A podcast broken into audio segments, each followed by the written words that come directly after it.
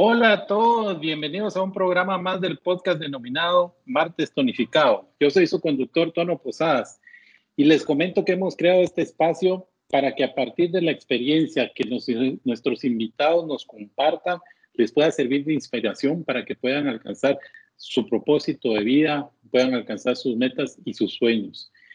Este es un gran programa el día de hoy en el cual nuestro invitado es el excelentísimo embajador de Guatemala en México, licenciado don Mario Búcaro.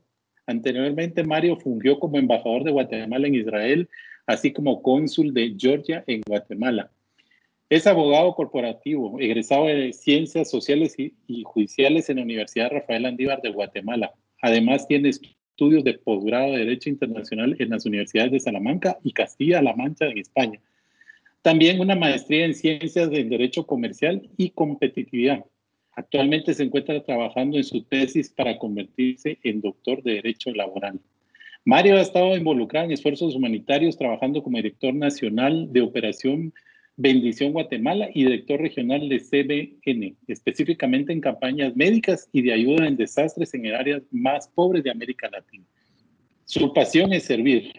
Mario es casado, 21 años de matrimonio y es padre de dos hijos. Hola Mario, ¿cómo estás? Bienvenido. Mi querido Tono, qué gusto me da escucharte y le envío un saludo cordial a toda la audiencia que nos escucha esta tarde, especialmente allá en mi bella Guatemala, que extraño mucho, y a todos nuestros amigos de Latinoamérica y el mundo. Excelente. Mario, y para, para arrancar, siempre me gusta que cada quien se presente. ¿Cuál dirías que es tu historia? Bueno, yo creo que es una historia de, misericordia, de amor y favor, sin duda alguna, del Creador eh, hoy les puedo contar que gracias a Dios, pues nací en, un lugar muy lindo, integrado en mi bella Guatemala, allá en la ciudad capital. Crecí eh, pues conociendo y apasionándome por lo bello de nuestro país, en el campo, eh, y eso también me permitió valorar y tener los elementos necesarios que hoy me permiten conocer a Guatemala y, exportarla al mundo con mis palabras y, y mi pasión. Les cuento que a los 13 años, pues me gradué de una academia militar allá en Guatemala.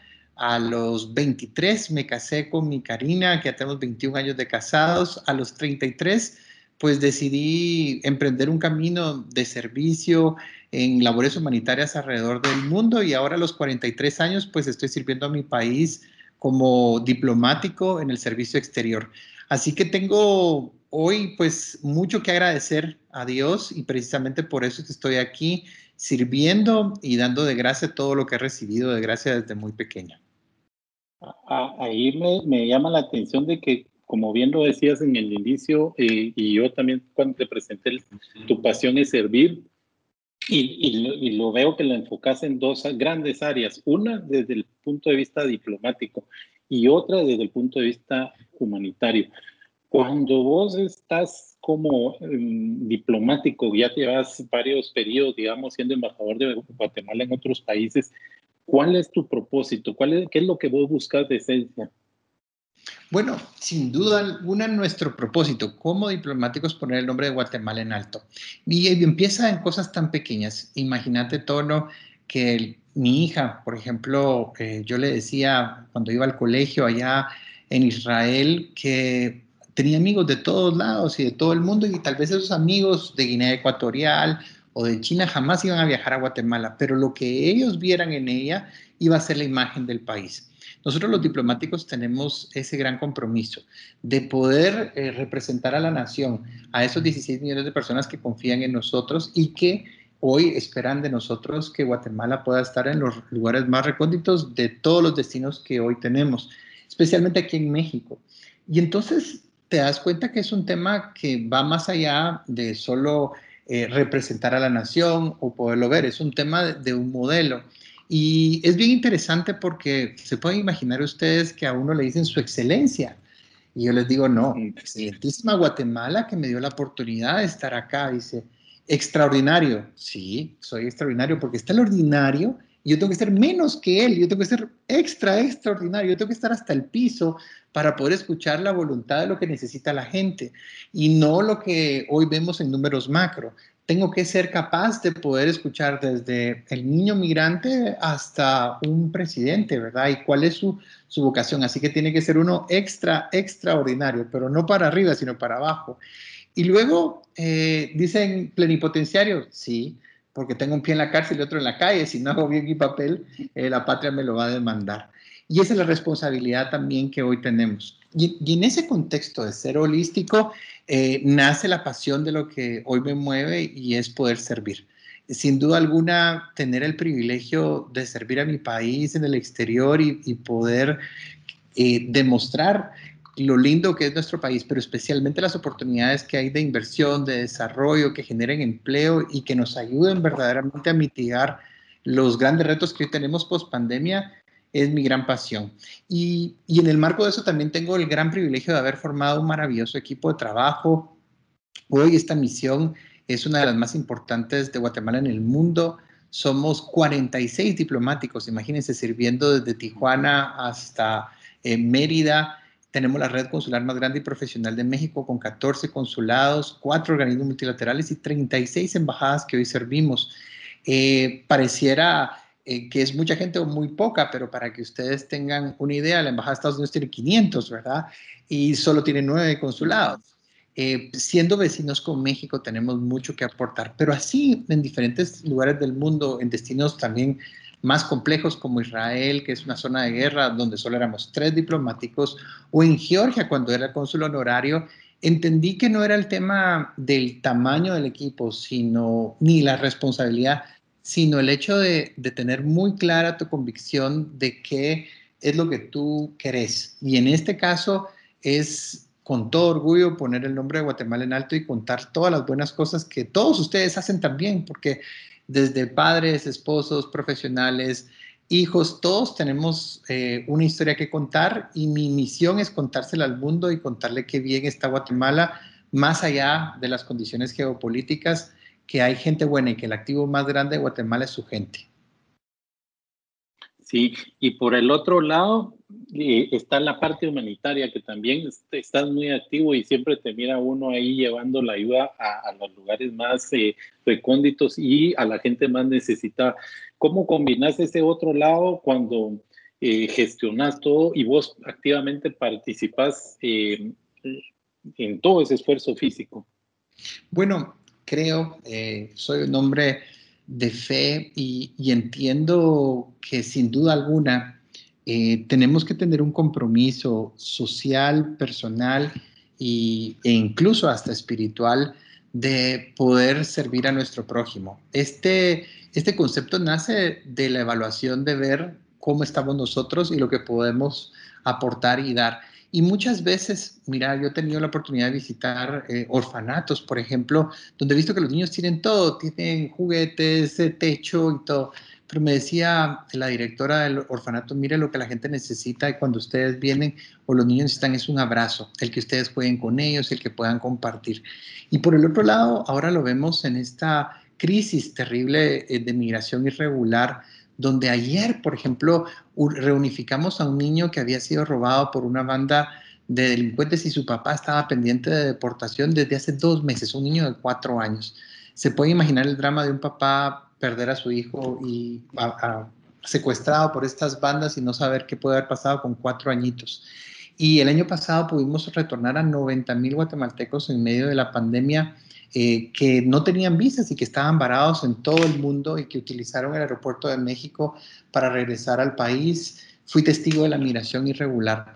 Y el estar ahí en las estaciones migratorias, el poder estar en el aeropuerto, el poder ir a Tamaulipas a ver el drama de los migrantes al, verlos, te sensibiliza y te hace valorar el que hoy tú tengas muchas veces un techo, una cama, la posibilidad de comer hoy, eh, de tener salud y eso te compromete más, porque entonces te preguntas qué diferencia hay entre uno y, y la otra persona. Es básicamente que yo tengo una oportunidad para ayudar, ya sea con un abrazo, compartir mi pan o con mi mismo servicio, con la profesión que Dios nos ha dado, que en este caso ahora es la diplomacia. Yo, considero que, esto de servir es una virtud en ti y, tal vez lo que quisiera que nos contes es cómo, cómo nació esto en vos, cómo nació la virtud de servir. Bueno, como te comenté y les, les contaba, a los 13 añitos entré a una academia militar y allí me inculcaron durante los próximos cinco años de mi vida, día y noche, el amor por el país y la importancia del servicio. Eso era una rema en mi vida y fue, fue muy importante. Posteriormente, eh, al estudiar derecho y al poder comenzar a, a ver en los casos del bufete popular eh, la necesidad, entendí que mi carrera era esa, era servir, era solucionar problemas, era poder tener esa, esa parte. Y luego, eh, pues ya en, mi labor como, como abogado y posteriormente como director de organizaciones internacionales de ayuda humanitaria, te sensibilizas y te apasionas y te das cuenta que nada fue por casualidad y que las etapas que pasé de mi vida me preparaban para este momento y era eh, y es que oportunidades para servir tenemos todos los días. Miren, yo los invito hoy solo a que cuando ustedes vean a alguien atravesarse una calle detengan su carro, aunque sea una calle un poquito transitada, detengan su carro y ustedes van a ver el rostro de alguien. Eh, cambia completamente la perspectiva. Y el ver el rostro ayer de ese niño que, que se rescató y ese papá abrazándolo no tiene precio y te das cuenta que entonces tu mejor recompensa al servir es poder ver que estás también transformando vidas. Porque ese, ese al final es, es el complemento, cómo tú transformas una vida y agregas valor. Yo sé que ese niño hoy no me conoce ni, ni me va a conocer en el futuro, pero él algún día será esposo, papá y su, tendrá una mejor vida gracias a que hoy pues está vivo, lo pudimos rescatar y, volvió a casa. Sí, qué, qué, interesante y qué buena experiencia que, que nos compartís, ¿verdad, Mario? Y entrando un poquito a lo allá un poco más particular en tu vida, ¿cuáles dirías vos que son tus factores de éxito?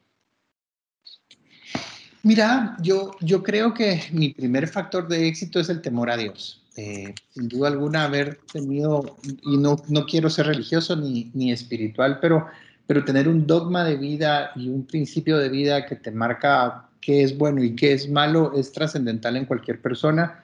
Yo soy una persona que busca mucho eso, soy un hombre completamente imperfecto, pero, pero tener un dogma de vida eh, bajo ese temor de Dios ha sido fundamental. La segunda cosa que, me ha ayudado muchísimo, creo yo que, es fundamental, es rodearme de, círculos virtuosos. Eh, me encanta rodearme de gente positiva, de gente que aporte, detesto a la gente negativa eh, y eso me ha ayudado mucho a tratar de, ir buscando esos espacios donde ese servicio sea no solo de mi parte, sino de ese grupo que también busca esa misma visión de, de poder ayudar. Y entonces te diría yo que somos, somos lo que creemos, eh, somos con quienes nos rodeamos y lo más importante somos lo que hacemos, porque hay gente que dice una cosa pero hace otra.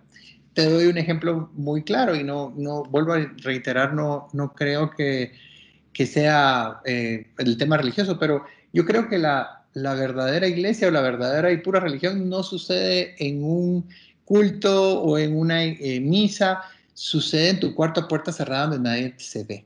Y entonces yo todas las noches mi pregunta es, ¿qué hice bien y qué hice mal y cómo lo puedo mejorar? Eso sí es una cosa que hago. También tengo el hábito de levantarme muy temprano, me levanto a las 4 de la mañana y de las 4 de la mañana a las 5 precisamente oro, medito en esas cosas. Luego, pues eh, ya me dedico a la agenda, a hacer reporte, otras cosas, pero, pero apartar un tiempo también para autoevaluarte. Y si, y si hoy lo ves, el COVID te, muestra precisamente eso, ¿verdad?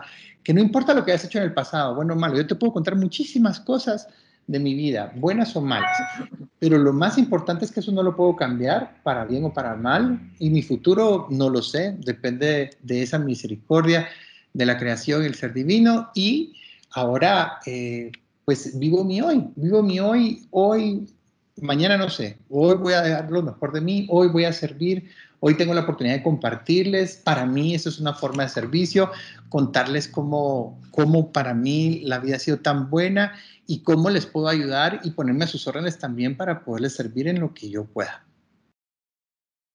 Adentrémonos un poco más en ese tiempo que te dedicas a vos, o sea, te levantas a las 4 y te dedicas una hora a vos, porque mucha gente dice, no tengo tiempo, ¿verdad? Andamos en carrera en la vida y la familia, los hijos, el trabajo, etcétera pero ¿cómo agarraste esa rutina y cómo te dedicas ese tiempo? ¿Qué es lo que haces? Contanos un poquito de tu ritual.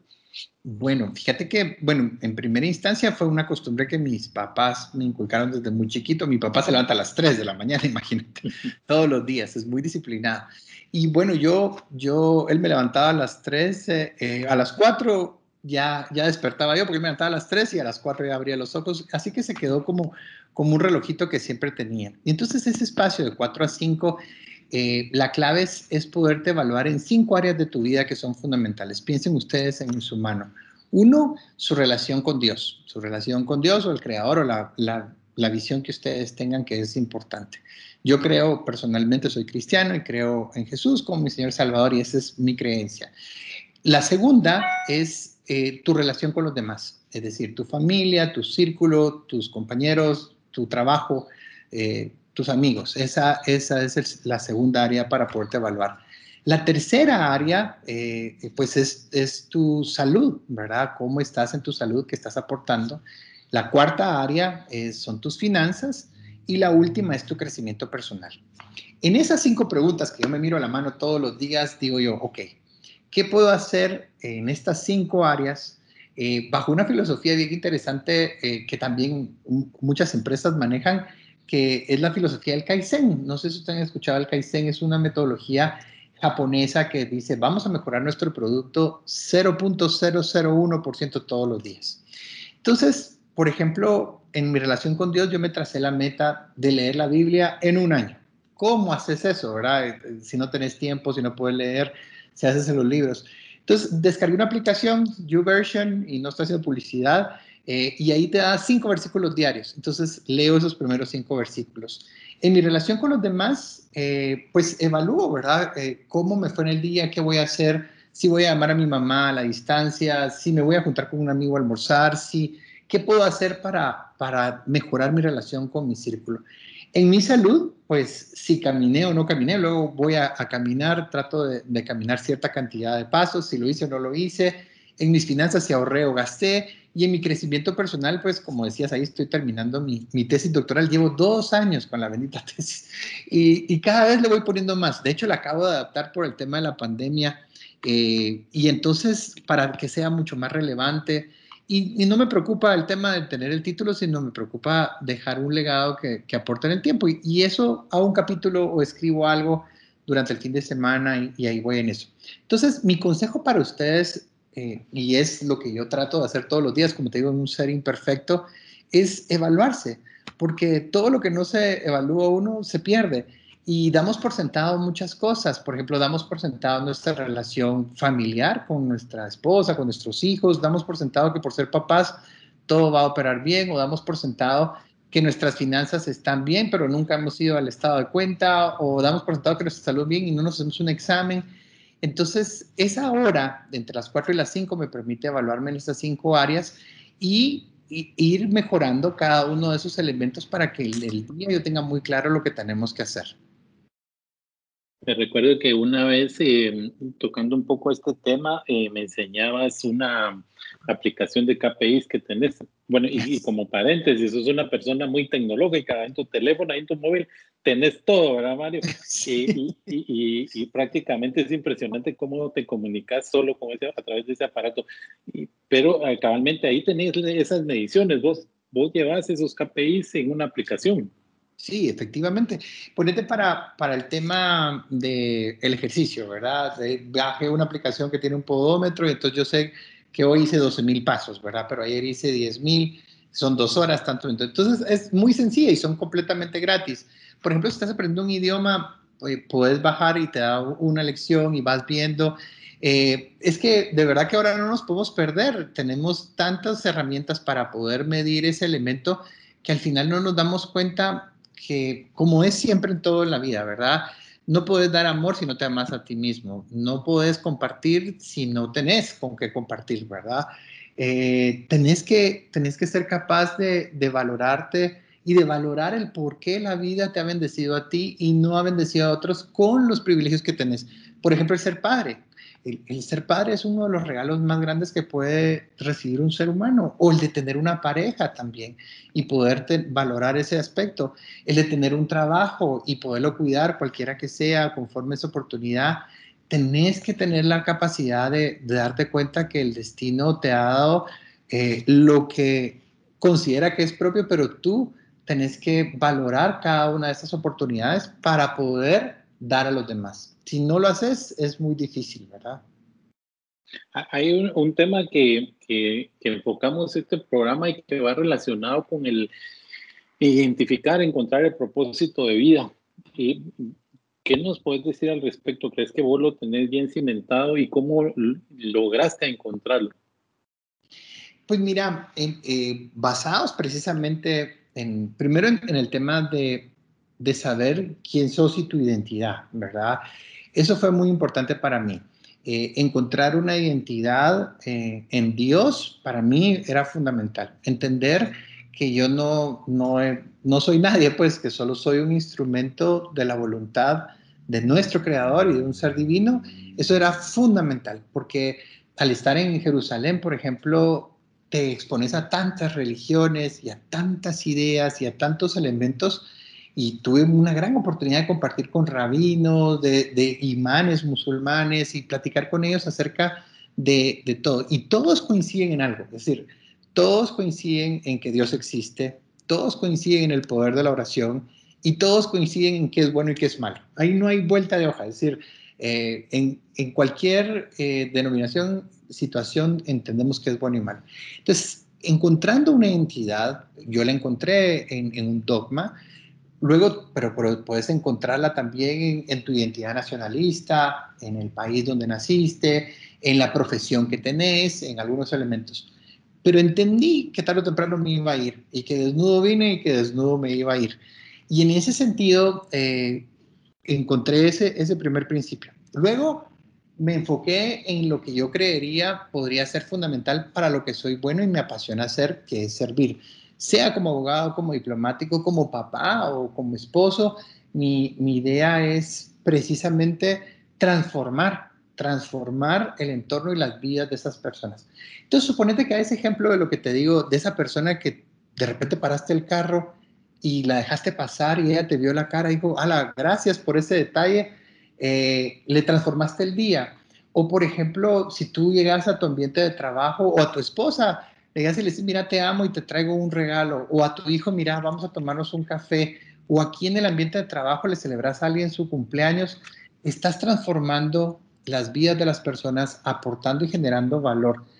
Obviamente puedes transformar la vida de las personas para bien o para mal. ¿Quién, quién olvida a un jefe que te grita, verdad? Y entonces siempre decís, bueno, eh, esta persona me gritaba y me maltrataba y no voy a hacer así o voy a hacer así como a mí me trataron.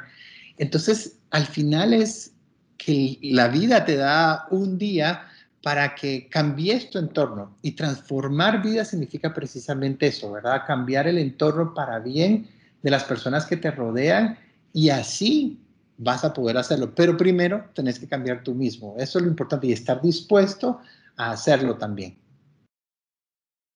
Sí, totalmente. Eh, a esa introspección que deberíamos de hacer y ese análisis nos va a ayudar muchísimo para, para identificarlo y lograrlo, pero entre todo lo que me estás diciendo y se, se marca mucho ese pilar de servicio, ¿verdad? Lo tenés bien acuñado y que creo que es fundamental para que pueda ser eh, parte de nuestras vidas. En, en, un programa pasado hablábamos de la gratitud y cómo eso ayudaba a transformar nuestra vida en este caso lo vemos desde el otro punto de vista, darnos, ¿verdad? Servir para que esa sea la transformación de, las vidas.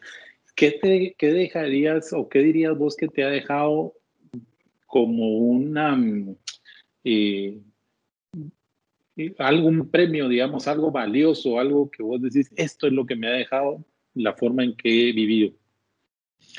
Mira, eh, creo que, que, el mayor premio o el mayor regalo que, que, uno puede tener es ver vidas cambiadas, ¿verdad? Es decir, yo te puedo contar muchísimos ejemplos, reitero, por ejemplo, haber tenido la oportunidad de abrir la primera embajada del siglo XXI en Jerusalén, te podría decir que fue un gran éxito o un gran reto eh, profesional, como muchos que te puedo decir, pero no hay una satisfacción más grande que haber visto el rostro de ese niño ayer abrazando a su papá y ese papá abrazando a su niño. Eh, para mí, eh, la felicidad viene de todos los días, de pequeñas cosas que me disfruto, no, no te digo que necesito ni premios ni, ni, reconocimientos, me, me deleito de, de, ver esas vidas cambiadas. Y cuando yo veo que alguien sonríe, eh, a veces le digo a mi esposa todos los días, mira, mi misión todos los días es sacarte la risa. Y cuando ya le saco la risa, dije, misión cumplida. ya sea un chiste o que le dije algo. Eh, eso para mí es la satisfacción más grande, poder ver que la, que la gente ha cambiado su vida hoy eh, para mí es el, trofeo más grande y el premio más grande que me ha dejado la vida. Y me deja todos los días. Claro, y qué bueno que comentas eso porque detrás de una figura como, como vos, digamos, que, que tiene que mantener siempre esta línea de, de, de rigidez, digámosla de alguna manera, de diplomacia y de respeto, etcétera. Allá atrás está el hombre que tiene la familia, que tiene eh, los sueños, que tiene los deseos de sacarle esa sonrisa a su esposa. O sea, siempre esa, esa combinación entre lo profesional y lo personal, ¿verdad, Mario?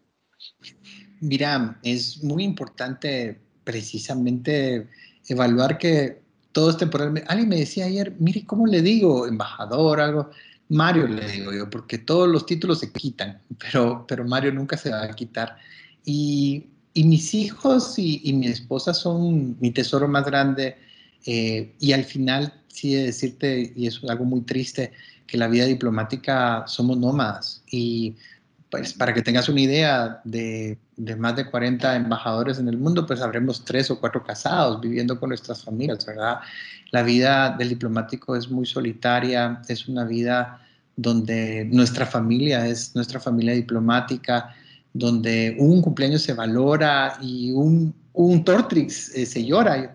Tengo historias de alguien que nunca había, no, había comido Tortrix en seis meses y lloró, ¿verdad? De la emoción de tener un Tortrix, eh, de los picarones que acabo de traer, los chocolates polo. Y yo no estoy haciendo publicidad, solo eh, les hablo de las cosas que hoy para nosotros, los diplomáticos en el exterior y, y a nuestros hijos también, eh, no les es tan fácil. Y, a los niños yo les trato de incentivar mucho que el mejor regalo que les puedo dejar es la resiliencia, porque el estar cambiando constantemente y el tener más amigos en el futuro es lo que estamos viendo hoy en este mundo tan cambiante. Y entonces, pero sí tenemos que entender que nuestra esencia o al final, cuando termina nuestra misión, tenemos que regresar a casa y, y estar con ellos y ese al final es nuestro activo más grande. Gracias, Mario, por ese, ese mensaje final. Creo que fue muy atinado y, y, abarca todo lo que hemos platicado. Ha sido un programa de muchísima enseñanza, aprendizaje contigo y realmente me quedo con servir para transformar vidas. Creo que el amor, el amor de Dios y el amor de nosotros hacia nuestro prójimo se puede manifestar desde ese punto de vista y es algo que nosotros debemos de practicar todos los días indudablemente em, eh, has dejado varios tips para aplicar en nuestra vida y cómo identificar el propósito de vida. Creo que es un ejercicio bien interesante que cada uno va a tener que hacer en su retrospectiva, eh, cerrándose en esa hora de meditación y dedicarse a cada uno. Hay tiempo para hacer todo, hay tiempo para hacer todo y solo es que uno se ordene, se organice. Mario, ¿nos querés dejar un mensaje final para nuestro público? Bueno, yo primero que todo agradecerte a ti, Toro, por esta iniciativa, a Carmen también que está allá atrás de los micrófonos y a todos los que nos están escuchando. Yo, yo personalmente quisiera solo eh, que ustedes pudieran contemplar que hoy, hoy, solo hoy, mañana no, ni ayer, tenemos la oportunidad de, de hacer una diferencia en este mundo y que no necesitamos eh, hacer mucho más que darle a las personas que están a nuestro alrededor lo mejor de nosotros.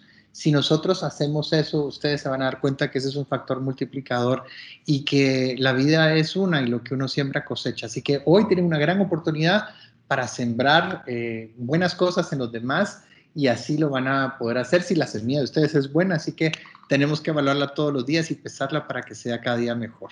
Muchísimas gracias por escucharme y les mando un fuerte abrazo a la distancia ya a mi bella Guatemala y a toda Latinoamérica. Gracias, Mario. Muchísimas gracias por, por estar con nosotros y a ustedes, audiencia, muchas gracias por acompañarnos una vez más en este programa de Martes Tonificado. Como siempre, los invitamos a que nos escuchen todos los martes. Gracias y hasta pronto.